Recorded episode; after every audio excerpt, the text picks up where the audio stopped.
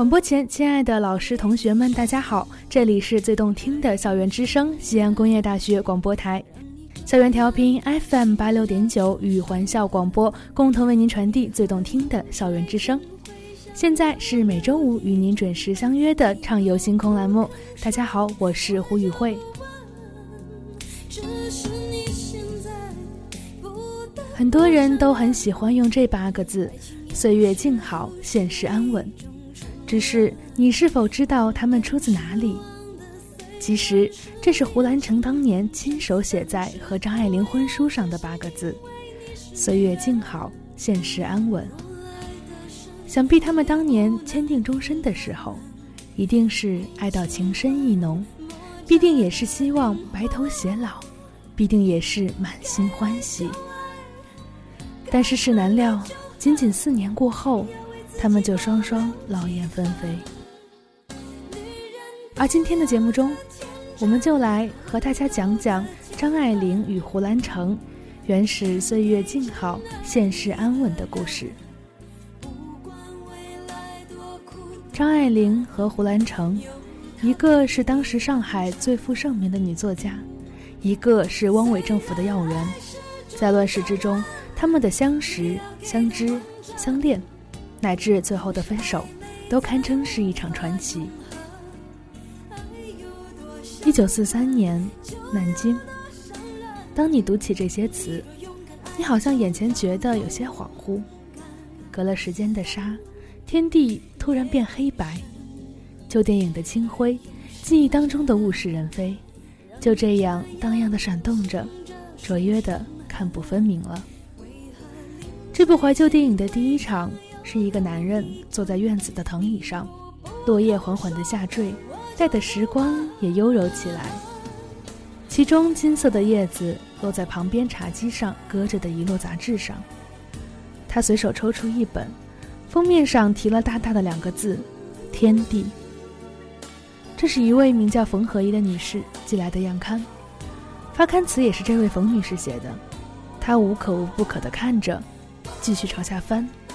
这一篇叫《封锁》，他看了一两段，身子不由自主的坐直了。这个姿势一直维持到把整篇小说看完，然后又翻回来重看。他看了一遍又一遍，向朋友推荐，朋友也说很好，他仍觉得不足，因那一声好太平淡，可以给所有的事物，而这个小说的好。则在一切事物之外。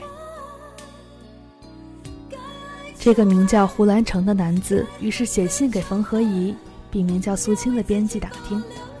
苏青说，作者是一个女子。那句太抒情的感叹就是这会儿冒出来的。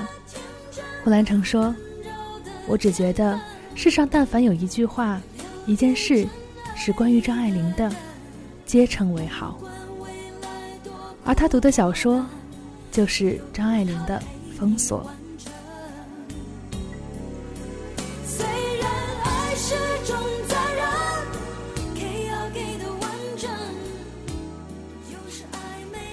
胡兰成是浙江嵊县人，生于一九零六年，从小家贫，吃过很多苦，赤手空拳拼天下。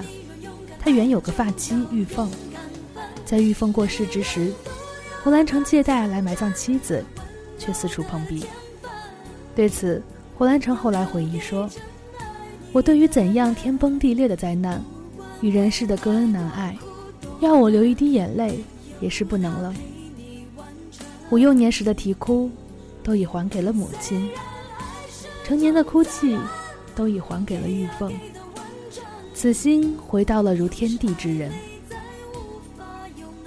就是这个生活在社会底层。”只身闯世界的文人，在挣扎中淡漠了自己的人格、尊严、价值观，所以在汪精卫为组织伪政府而四处拉拢人才的时候，他们看上了胡兰成，而胡兰成也是不顾是非黑白的英允，成了民族的罪人。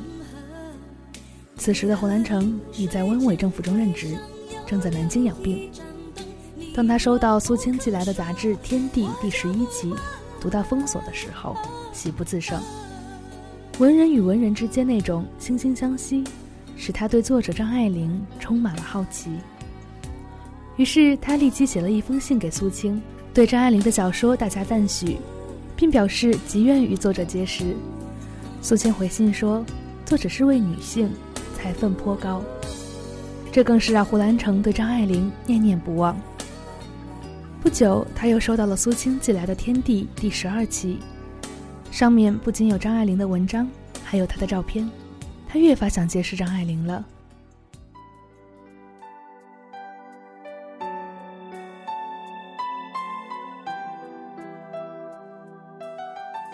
胡兰成回到上海之后，就去找苏青，要以一个热心读者的身份去拜见张爱玲。苏青婉言谢绝了，因为张爱玲从不轻易见人。但胡兰成执意要求见。向苏青索要地址，苏青迟疑了一下，才给他：静安四路赫德路口一百九十二号公寓六楼六十五室。胡兰成如获至宝。虽然此时他是个有妻室的人，而且是他的第二次婚姻。胡兰成第二天就兴冲冲地去了张爱玲家。他住的赫德路与他所在的大西路美丽园本来就隔得不远。可张爱玲果真是不见深刻的，胡兰成却不死心，从门缝里递进去一张字条，写了自己拜访的原因及家庭住址、电话号码，并祈求爱玲小姐方便的时候可以见一面。第二天，张爱玲打了电话给胡兰成，说要去看他，不久就到了。张爱玲拒绝他的到访，又自己亲自去见他，主意好像变得很快。其实早前。胡兰成因开罪汪精卫而被关押，张爱玲曾经陪苏青去周福海家说过情，因此他是知道他的。于是就这样见面了。真正见了面，胡兰成只说与他所想的全不对。他一是觉得张爱玲个子之高，二是觉得她坐在那里幼稚的可怜相不像个作家，倒像个未成熟的女学生。但他两人一谈就是五个小时，从品评时下流行作品，到问起张爱玲每月写稿的收入。对一个初次见面的小姐问这样的问题，实在是有些失礼的。但因为相知，所以懂得，两人已有了知交之感，所以张爱玲倒未觉得胡兰成的话很唐突。张爱玲要走的时候，胡兰成送她到弄堂口，并肩走着。他忽然说：“你这样高，怎么可以？”只这一句话，就忽的把两人的距离拉近了。这个潜台词好像是从两个人般配与否的角度去比较的，前提是已经把两人作为男女放在一起看待了。张爱玲很诧异，几乎要起反感了，但她又觉得真的是非常好。让我们还原一下当时的场景：五个小时。从中午到傍晚，这个半老男人在安静的小女生面前滔滔不绝、喋喋不休。从第三者的眼睛看过去，不但可笑，简直可耻了。而他说了那么多，表达了那么多的见解和观点，一定会说错一些吧？然而，正是这些破绽拉近了他们的距离。完美的是让人紧张的，让双方照出自己的不足。张爱玲多年来正是生活在完美的紧张中。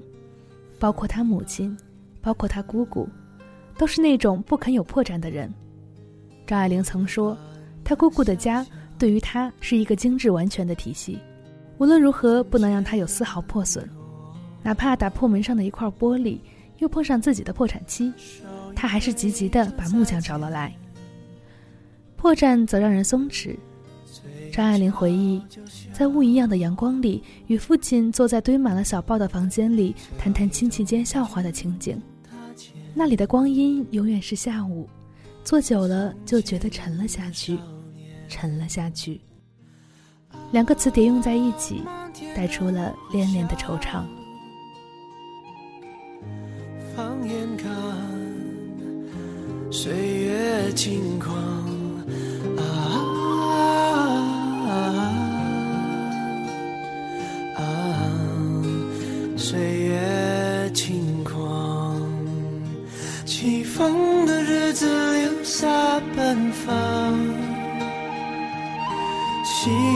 飘飘，心晴朗。云上去，云上看，云上走一趟。青春的黑夜跳动流浪，青春的爱情不会忘。想，不回答，不回忆，不回眸，反正也不回头。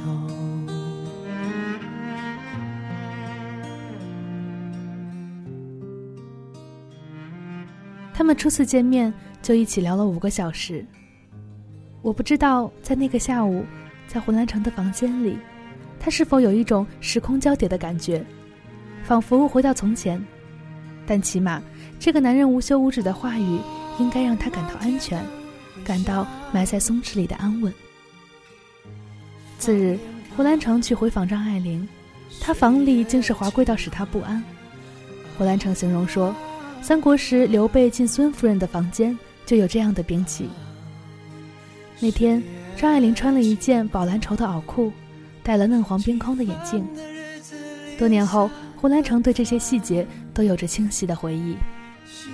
那些日子，胡兰成每隔一天必去看张爱玲。去了三四次之后，张爱玲突然变得很烦恼，而且凄凉。某日，他送来一张字条，让胡兰成再不要去看她。换成一个没经验的男子，一定会手足无措；换成一个真心爱她的男子。一定会很严重的自我反省，而胡兰成只是一笑了之，可能还有没说出来的得意。凭着经验，凭着居高临下，所以可以隔岸观火的洞察力，他知道，这女子这般言行，是因他爱上了自己。不错，张爱玲烦恼，是因她感受到了自己的爱；她凄凉，是因为她不确定对方是否也在爱着。再者，他是有夫之妇。尽管张爱玲后来跟他说：“我想好了，你在我这儿来来去去的亦可。”但最初他总是不甘心沦落到小三的尴尬角色。如此种种在心中无尽辗转，不得一个结果。他让他不要来了，何尝是真心话呢？不过是把决定权交给他，由他来引导日后的方向罢了。胡兰成不以为意，照来不误。张爱玲很高兴。女人都是这样的吧，爱了就爱了，并不在乎沦陷，只希望有人与自己一道沦陷。王菲的歌里唱到：“我愿意为你被放逐天际，但是他还是有一个条件，只要你愿意拿爱与我回应。”胡兰成在叙述中总是有意无意的透露。都是张爱玲主动，是她先动了心。比如，他说道，他曾经跟张爱玲提起他登在杂志上的那张照片，并没有跟他要的意思，但张爱玲取出来送给他，还在照片背后题字：“见了他，他变得很低很低，低到尘埃里，但他心里是欢喜的，从尘埃里开出花来。”这一年，胡兰成三十八岁。张爱玲二十四岁，但很快他们恋爱了。他们谈情说爱的方式似乎是他们最初相识的延续。胡兰成在南京办公，一个月回一次上海，一住八九天。每次回上海，他不回美丽园自己的家，而是径直赶到赫德路，先去看张爱玲。两人每天在一起，私语无尽时。但当时世人并不了解他们之间的感情。只觉得胡兰成的政治身份是汉奸，又有妻室，年纪大到几乎可以做张爱玲的父亲。世人都觉得这样的爱情似乎有些不可思议，都是为张爱玲惋惜的，他自己却不觉得。张爱玲从小缺乏父爱，便容易对大龄男性产生特别的感情，所以年龄的问题也不是障碍。于是她倾尽自己的全部去爱他了。就这样在世人诧异的眼光中相爱了，爱的那样的超凡脱俗。一九四四年八月，胡兰成的第二任妻子提出与他离婚，这给了张爱玲与胡兰成的爱情一个升华的机会，就是结婚。他们就这样结婚了，没有法律程序，只是一纸婚书为凭。因为胡兰成怕日后时局变动，自己的身份会拖累张爱玲，也没有任何仪式。只有张爱玲的好友严英为证，胡兰成与张爱玲签订终身，结为夫妻，愿使岁月静好，现世安稳。前面两句是出自张爱玲写的，后两句则由胡兰成所撰写。就这样，他们的感情有了一个踏实安稳的关系，就是夫妻。这一段时间也是张爱玲创作生涯的黄金时间，胡兰成对她的写作是有帮助的。两人会一起讨论一些文学话题，而张爱玲的散文《爱》在开头就说：“这是一个真的故事。”的确是真的故事，是胡兰成的树母的故事，可能是他给他的创作提供灵感的吧。但这样的时间并不长。时间已经接近了四四年年底，时局明显的在变动，日军在中国的势力已经江河日下。而胡兰成作为汪伪政府的官员，也有了危机感。有一个傍晚，两人在张爱玲家的阳台上看上海的暮色。胡兰成对他说了当下的时局，恐怕自己将来有难。张爱玲虽对政治不敏感，但此刻她知道，这一次，可能是真的牵连到他了。张爱玲笑道：“那时你变更姓名，可叫张谦，或叫张昭。”天涯海角，都有我在牵着你，招着你。后来很快，两人果真是要分别了。四四年十一月，胡兰成到湖北接编《大楚报》，开始了与张爱玲的长期分离。那是一个时常有警报和空袭的日子。有一天，他跪倒在铁轨上，以为自己快要炸死了。绝望中，他只喊出两个字：“爱玲。”这个时候，他还是全心爱着张爱玲的吧。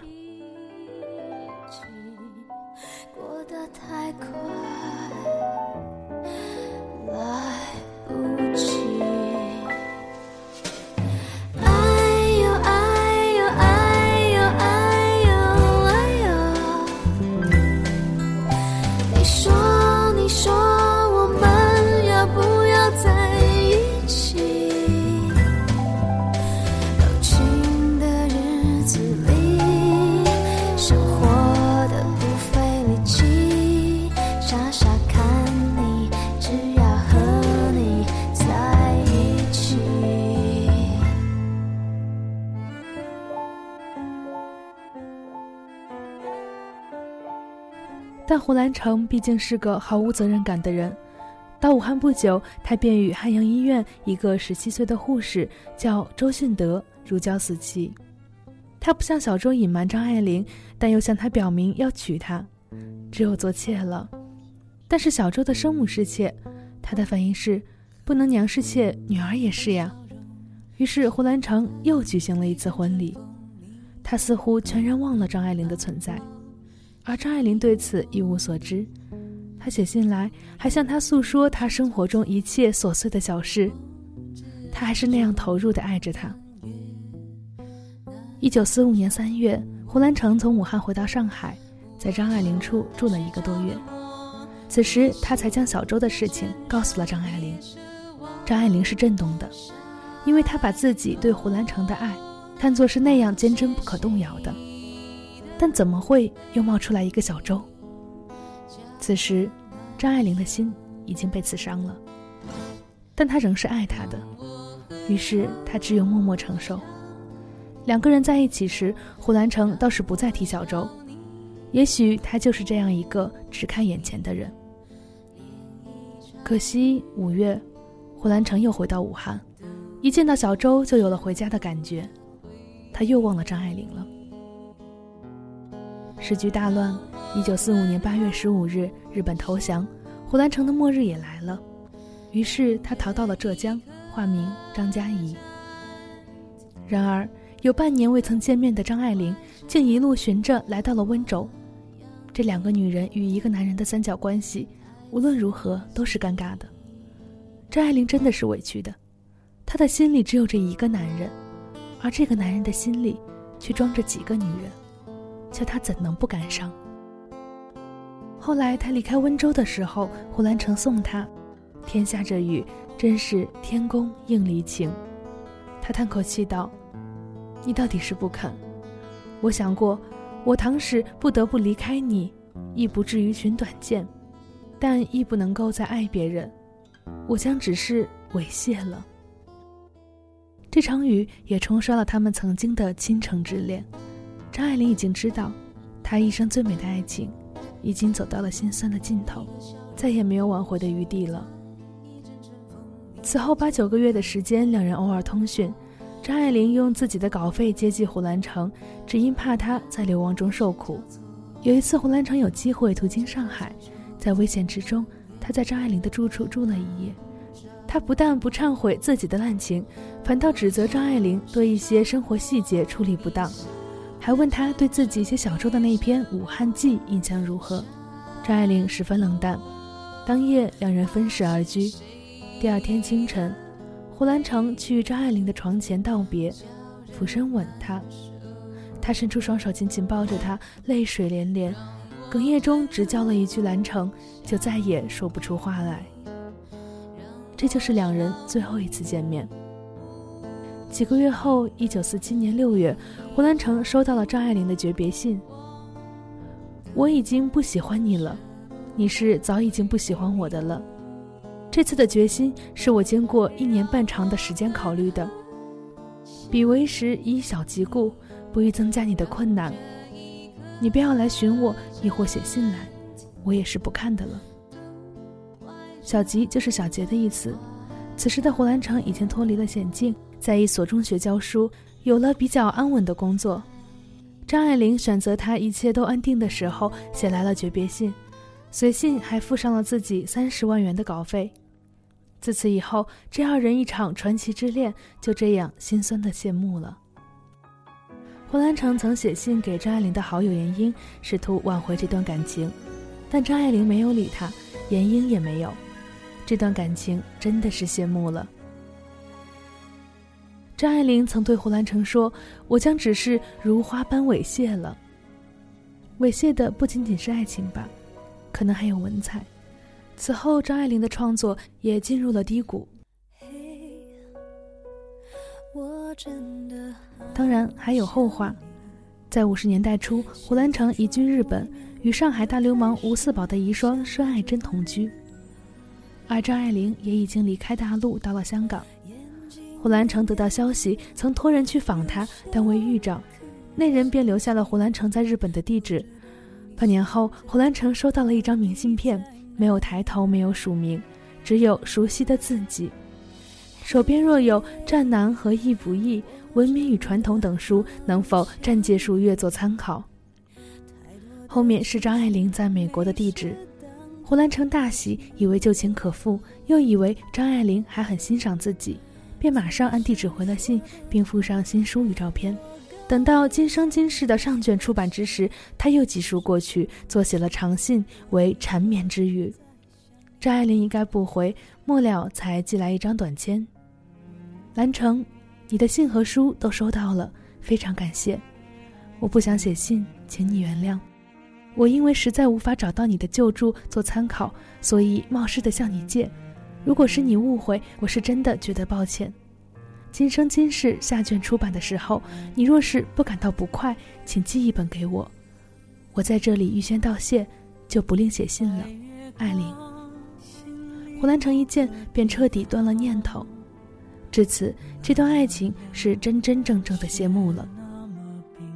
张爱玲从未就这一场恋情说过只言片语，所以后来只有从胡兰成所著的《今生今世》中民国女子去考证，这段感情究竟孰是孰非，也许真的并不重要。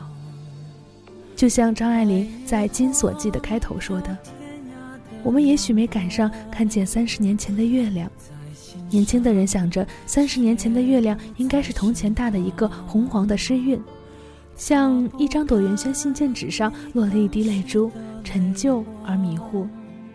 老年人回忆中的三十年前的月亮是欢愉的，比眼前的月亮大、圆、白。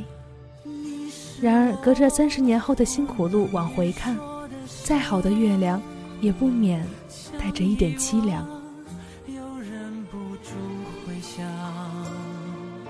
像流亡，一路跌跌撞撞，你的捆绑法释放。白月光照天涯的两端，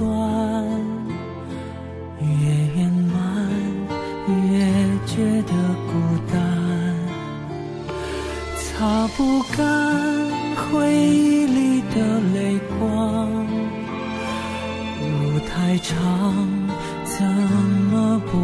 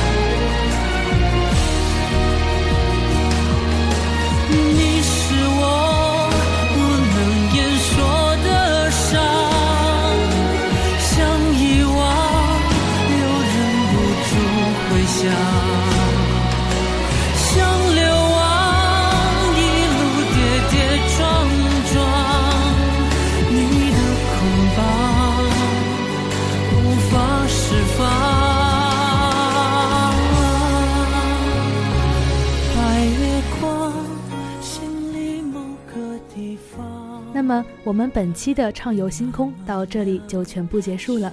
感谢大家的聆听，我们下周同一时间再见。每个人都有一片悲伤，想隐藏却在生长。